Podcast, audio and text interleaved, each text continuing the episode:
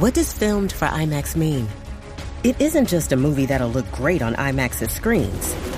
It means that hiding from a sandstorm feels like fear in every flicker.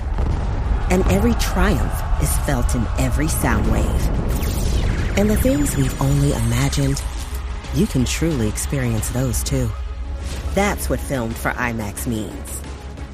Get tickets to experience Dune Part 2 now and IMAX's exclusive expanded aspect ratio.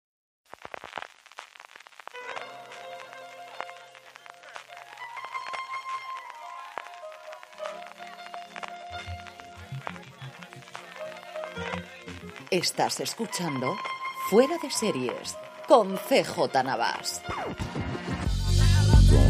Bienvenidos a Streaming, el programa diario de Fuera de Series en el que un servidor, CJ Navas, te trae las principales noticias, trailers, estrenos y muchas cosas más del mundo de las series de televisión. Edición del miércoles 25 de octubre de 2023. Vamos con todo el contenido del programa, pero antes permitidme que dé las gracias a nuestro patrocinador de hoy, que es Preacher, la serie que ya tenéis disponible sus cuatro temporadas completas en AXN Now. Preacher adapta el clásico de la línea Vértigo de DC, el sello mítico donde se publicaron cómics como Sandman, V de Vendetta o La Cosa del Pantano, y está escrito por Garth Ennis, el guionista de Punisher Warzone y sobre todo y recientemente The Boys. Ya sabéis, Preacher, la serie completa con sus cuatro temporadas, ya disponible en AXN Now. Nos metemos ya en la actualidad del día que evidentemente pasa por la reunión que estarán manteniendo cuando ya oigáis este programa las productoras de Hollywood con el sindicato de intérpretes. Para ir, yo creo que calentando un poquito el ambiente, Variety sacaba una noticia, un artículo, yo creo que totalmente filtrado por parte de las productoras, en el que se contaba que estas mismas iban a presentar una nueva propuesta sobre el punto más conflictivo de las negociaciones, lo que hicieron que hace dos semanas se levantasen los CEOs de las distintas compañías de la mesa de negociación, que es el tema de los residuals de esos pagos adicionales por las series en streaming. Las productoras lo que quieren es llegar a un acuerdo similar al que llegaron con el sindicato sindicato de guionistas, esto es un pago adicional en torno al 50% de lo que se paga de forma estándar por esos residuals cuando una serie o una película es un éxito en una plataforma, midiendo ese éxito cuando se ve al menos por el 20% de sus suscriptores. El sindicato de intérpretes, por su parte, proponía otra fórmula totalmente diferente de cálculo. Primero era un determinado porcentaje de los ingresos de las compañías que se repartiese de una forma más o menos generalizada, sin ninguna fórmula inicial de cálculo a qué series habían tenido éxito y a cuáles no. Y, posteriormente, cuando las productoras les solicitaron que cambiasen la fórmula de cálculo, lo que presentaron era una alternativa con una aportación por cada suscriptor, algo que Ted Sarandos directamente dijo que era un impuesto o un ¿Se llegará a un acuerdo rápido? Yo creo que la posición del sindicato no es tan fuerte como hace cuatro o cinco semanas cuando había las dos huelgas simultáneas. Creo que es significativo esa reunión que tuvieron con todos los actores y actrices famosos a principios de semana y creo que fue una metida de pata absolutamente imperdonable esa notificación que hicieron de cómo podía ir vestida la gente o no en Halloween que os comenté el lunes. Si esto se va a reflejar en un acuerdo esta misma semana, pues no lo sabemos todavía, pero yo creo que demasiadas presiones están recibiendo para que finalmente no se llegue rápidamente y se pueda salvar al menos la temporada y como muy muy tarde empiecen los rodajes a primeros de enero. Pasando ya a otras cosas, hablamos de premios, hablamos de nominaciones, en este caso los Gotham Awards, unos premios que especialmente por su parte de cine siempre han funcionado muy bien porque están muy al principio de la carrera de los Oscars y sobre todo porque hasta hace unos años había un techo al presupuesto de las películas que se podían presentar y de alguna forma le permitía a películas que quizás en una carrera abierta no van a ser tan conocidas el poder posicionarse, como os digo, antes de que llegasen los grandes premios de finales de año o ya principios del año para los Oscars.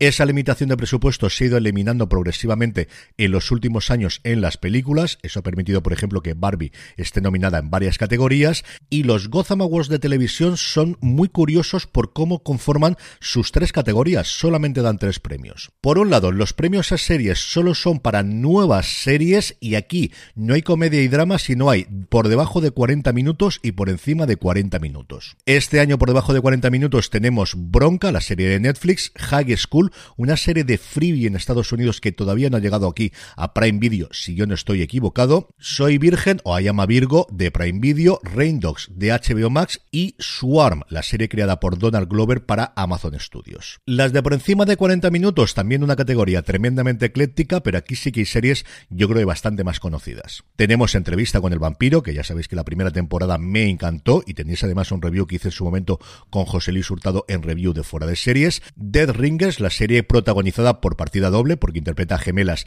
por Rachel Weisz en Prime Video. The English, una miniserie que me gustó muchísimo, creada por Hugo Blick y protagonizada por Emily Blunt, que en Estados Unidos la emitió en Prime Video, pero aquí en España está en HBO Max a Small Light o Una pequeña luz, la historia de Ana Frank, que es una producción de National Geographic que aquí podemos ver en Disney Plus, Telemarketers, el último gran éxito de docuseries de HBO Max y luego la más conocida de todas, de Las Tofas. Y luego, en categoría de interpretación, hay una única. Ni principal, ni secundario, ni hombre, ni mujer. Una única, que es mejor interpretación en una nueva serie, y aquí paz y después gloria.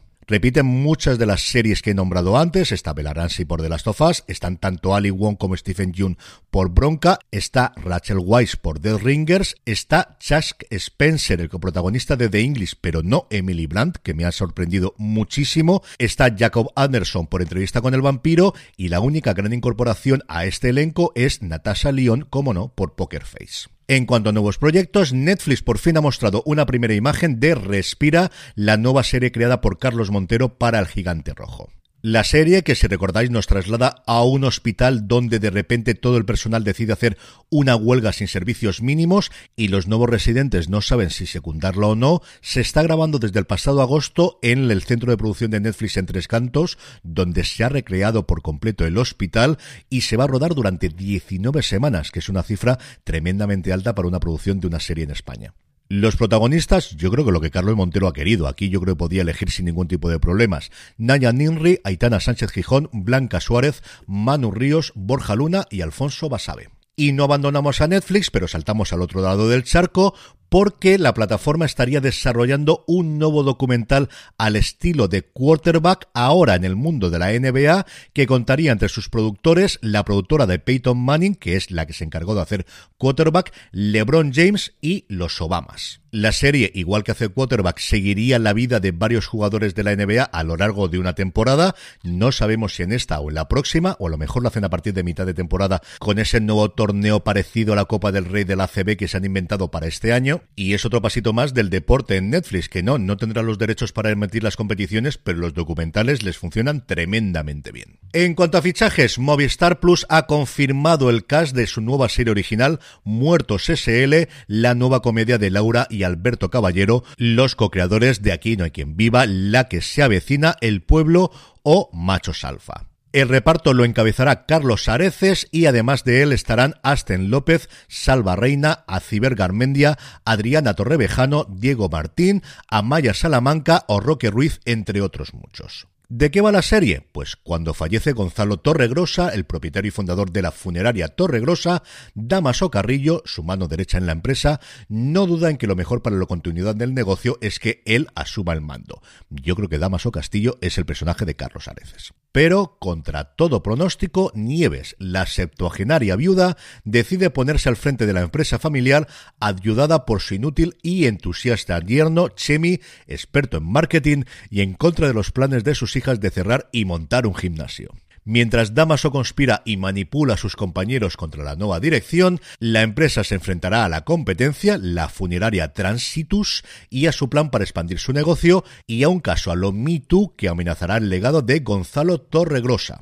Son ocho episodios de 30 minutos que veremos el año que viene en Movistar Plus. Y el otro fichaje importante, porque hacía mucho tiempo que esto no lo hacía Netflix, es el de Tyler Perry, que ha firmado con el Gigante Rojo un contrato multianual, eso sí, para desarrollar películas. Perry el año pasado firmó un convenio con Prime Video para desarrollar cuatro películas para la plataforma de Amazon y ahora se traslada a Netflix, que como os digo, últimamente lo que ocurriera justo al revés, gente que estaba en Netflix y que se iba a otras plataformas o a otros conglomerados, como parece que va a ocurrir con Ryan Murphy en cuanto venza y vuelva otra vez a redir, bueno, en su momento de FX y ahora de Disney. En el apartado de renovaciones y cancelaciones es solo un rumor, pero todo apunta a que tendremos tercera temporada de Buenos Presagios de Good Omens. ¿Y por qué es así? porque Deadline ha tenido conocimiento de que la BBC y Amazon Prime Video, que son los productores principales de la serie, han ejercitado las opciones para una posible tercera temporada de Michael Sheen y David Tennant.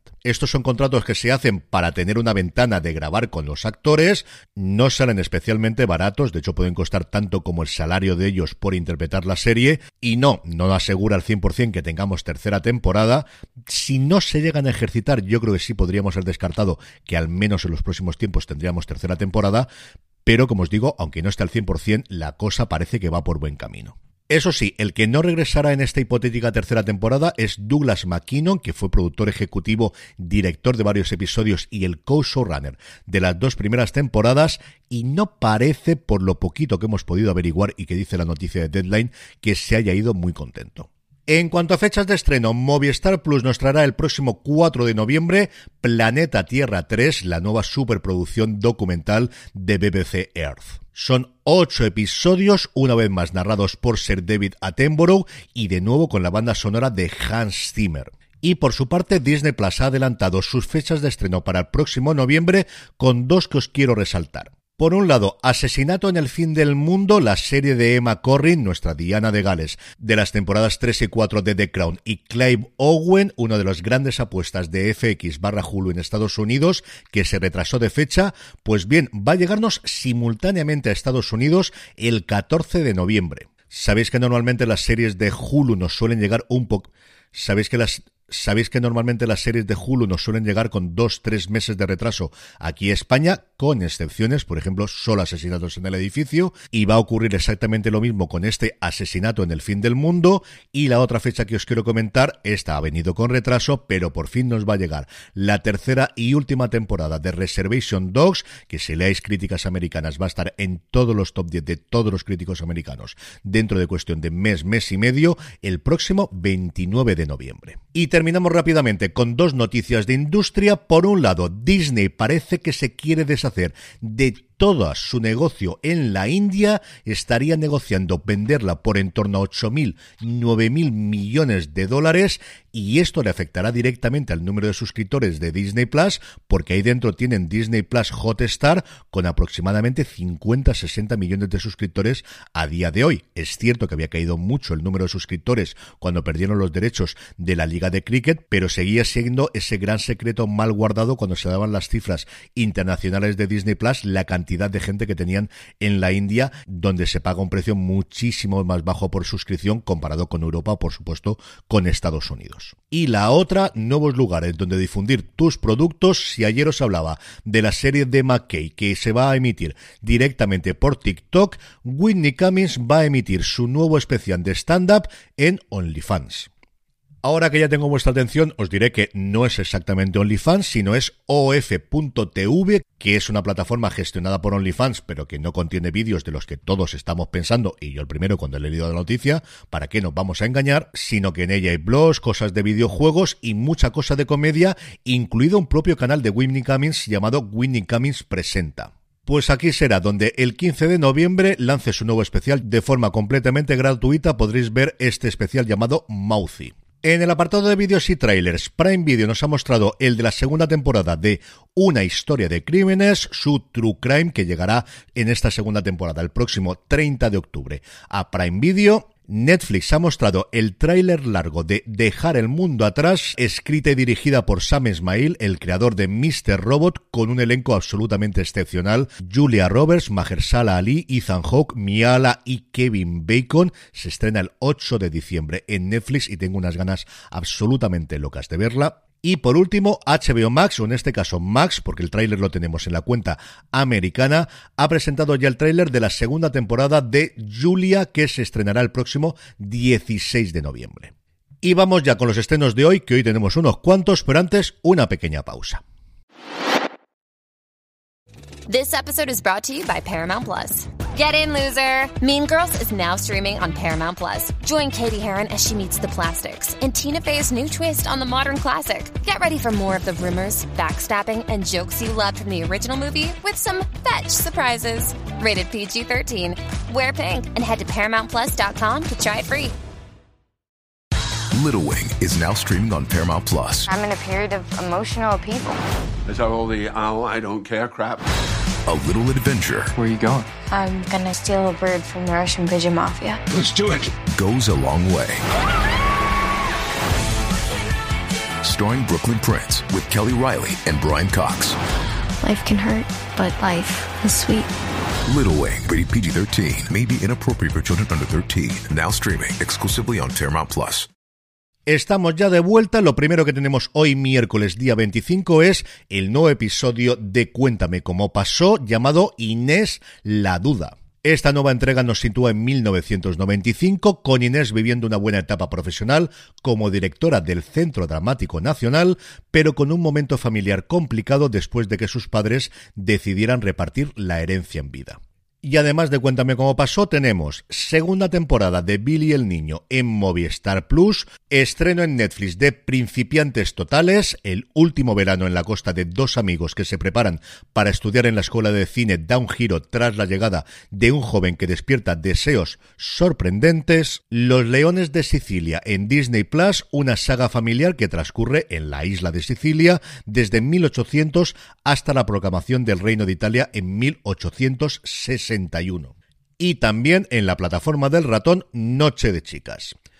Cuatro jóvenes, interpretadas por Slinder Beth, Silvia Alonso, Leticia Dolera y Paulo Usero, vuelven al pueblo de la Sierra de Madrid donde pasaban los veranos de adolescentes. Su plan inicial del encuentro cambia radicalmente cuando descubren que Lola, una antigua amiga interpretada por María León, tiene secuestrados a tres hombres, tres violadores de una menor que no fueron condenados. Son solamente seis episodios de 25 minutos, de ellos hablaremos sin ningún género de duda Juan Francisco Bellón y un servidor en Premier porque ya la hemos visto completa y grabaremos si no ocurre nada un razones para ver con la colaboración de Disney Plus esta misma semana. Y terminamos como siempre con la buena noticia del día, que es que vuelve la NBA. Y me diréis, CJ, no, voy 25 no vuelve, volvió el 24. Bueno, podemos decir que sí o no, el 24 en Estados Unidos, pero el primer partido de la nueva temporada, con los vigentes campeones de Ben Nuggets enfrentándose a sus competidores, a sus contrincantes en las finales de conferencia, Los Ángeles Lakers,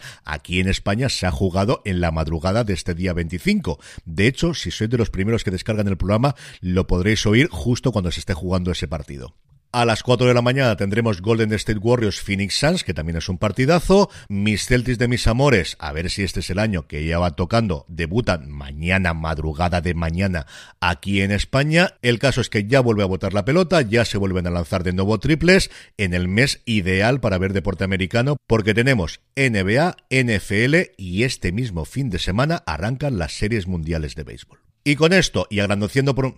Y con esto, y agradeciendo de nuevo a XN Now y a Preacher por patrocinar el programa de hoy, y recordándoos que tenéis mucho más contenido en fuera de por ejemplo, en Universo Marvel tenéis el análisis del tercer episodio de la segunda temporada de Loki, y en review de fuera de series, un razones para ver de 30 monedas de la segunda temporada de la serie de Alex de la Iglesia, y como siempre, invitándoos a que os paséis por fuera de series.com barra tienda, la tienda fuera de series, donde seguro que tenemos algo que te gusta. Me despido hasta mañana jueves, gracias por escuchar escucharme y recordad, tened muchísimo cuidado y fuerza.